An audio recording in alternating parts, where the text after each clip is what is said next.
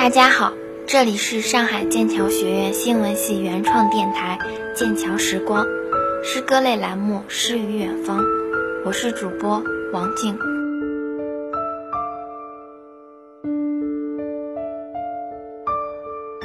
今天我们给大家介绍的诗人是一位非常有才气、非常让人值得尊敬的林徽因女士。林徽因，一九零四年六月十日出生，一九五五年四月一日逝去。福建闽县人，出生于浙江杭州。原名林徽因，音呢是音乐的音，其名出自诗《大雅思其中“大似似徽因，则百思难”。后因常被人误认为当时一位作家林徽因，故改名徽因，因是因为的因。林徽因是中国著名建筑师、诗人、作家，人民英雄纪念碑和中华人民共和国国徽深化方案的设计者。三十年代初，同梁思成一起用现代科学方法。研究中国古代建筑，成为这个学术领域的开拓者，为中国古代建筑研究奠定了坚实的科学基础。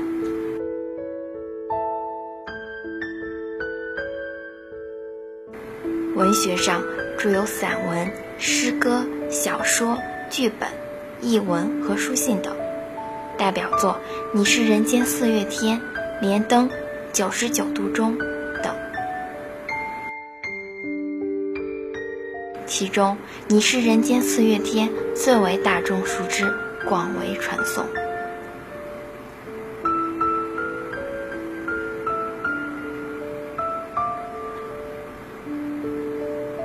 一九零四年六月，出生于浙江杭州，随祖父母居住。五岁，由大姑母林则民授课发蒙。八岁，移居上海。入虹口爱国小学学习。一九二零年四月，随父亲游历欧洲，在伦敦受到房东女建筑师的影响，立下了攻读建筑学的志向。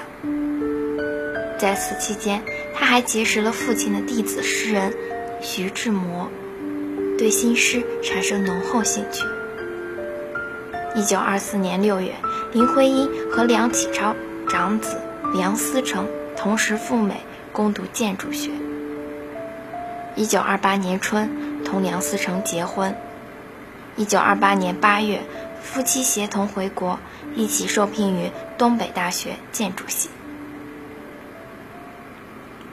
从一九三零年到一九四五年，梁思成和林徽因夫妇二人共同走过了中国的十五个省、一百九十多个县。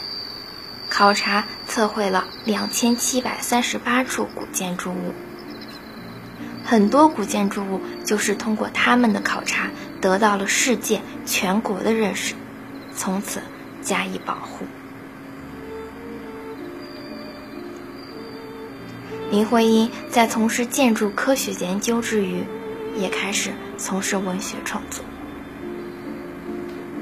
当时，他曾被聘为北平女子文理学院外语系讲授英国文学课程，负责编辑《大公报》文艺丛刊、小说选，还担任文学杂志的编委。他经常参加北平文学界读诗会等活动。一九三七年夏，七七事变爆发，他被迫中断野外调查工作。不久。北平沦陷，全家辗转逃难到昆明。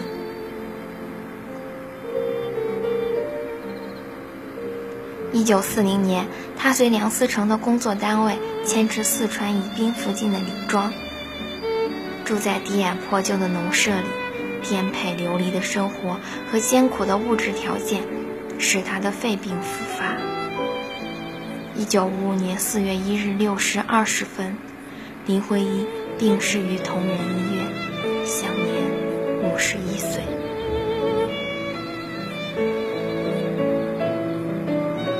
下面这首诗是林徽因最为人所知的，《你是人间的四月天》。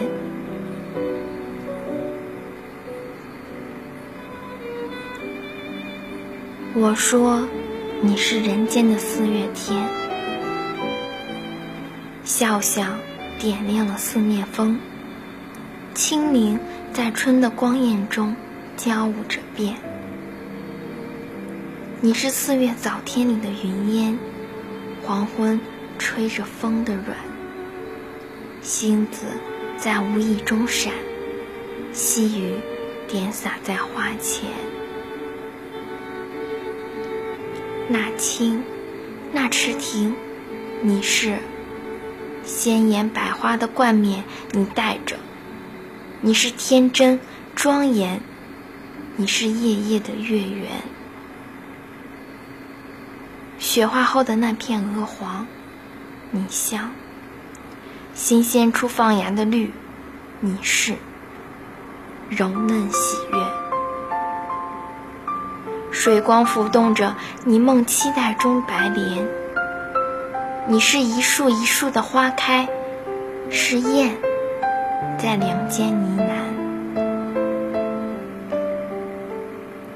你是爱，是暖，是希望，你是人间的四月天。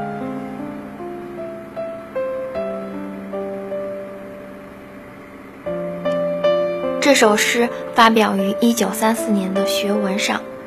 关于这首诗有两种说法：一是为悼念徐志摩而作；一是为儿子的出生而作，以表达心中对儿子的希望和儿子的出生带来的喜悦。这首诗的魅力和优秀，并不仅仅在于意境的优美和内容的纯净。还在于形式的纯熟和语言的华美。诗中采用重重叠叠的比喻，意象美丽而丝毫无修饰之嫌，反而愈加衬托出诗中的意境和纯净。在华美的修饰中，更见清新自然的感情流露。在形式上，诗歌采用新月诗派的诗美原则，讲求格律的和谐。语言的雕塑美和音律的乐感，这首诗可以说是这一原则的完美体现。词语的跳跃和韵律的和谐几乎达到了极致。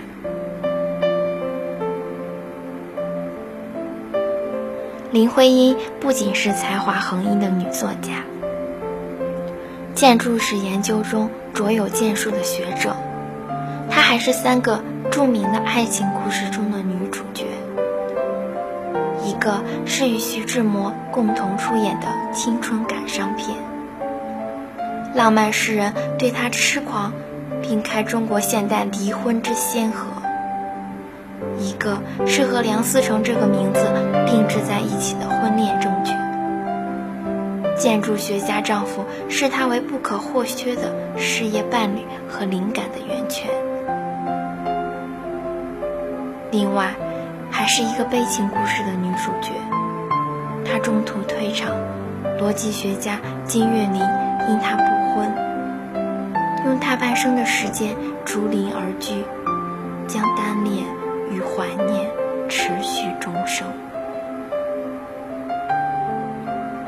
这样一位美丽与智慧并存的奇女子，她就是人间的四月天，交替着美丽与哀愁。用建筑学的理性把爱和承诺进行到底，却用九十九度的热情写下诗篇。他有过人的才华，在几个方面都有杰出的成就。他是一个文艺复兴式的人物，这是林徽因的亲人朋友对他的评价，也大约可以看作是当时社会给林徽因的评价。好了，今天的节目到这里就要结束了，感谢大家的收听，愿所有的女生都如林徽因般美丽聪慧。我们下期再见，谢谢。如果这个时候窗外有云，我就有了思念借口。心中的双翅你会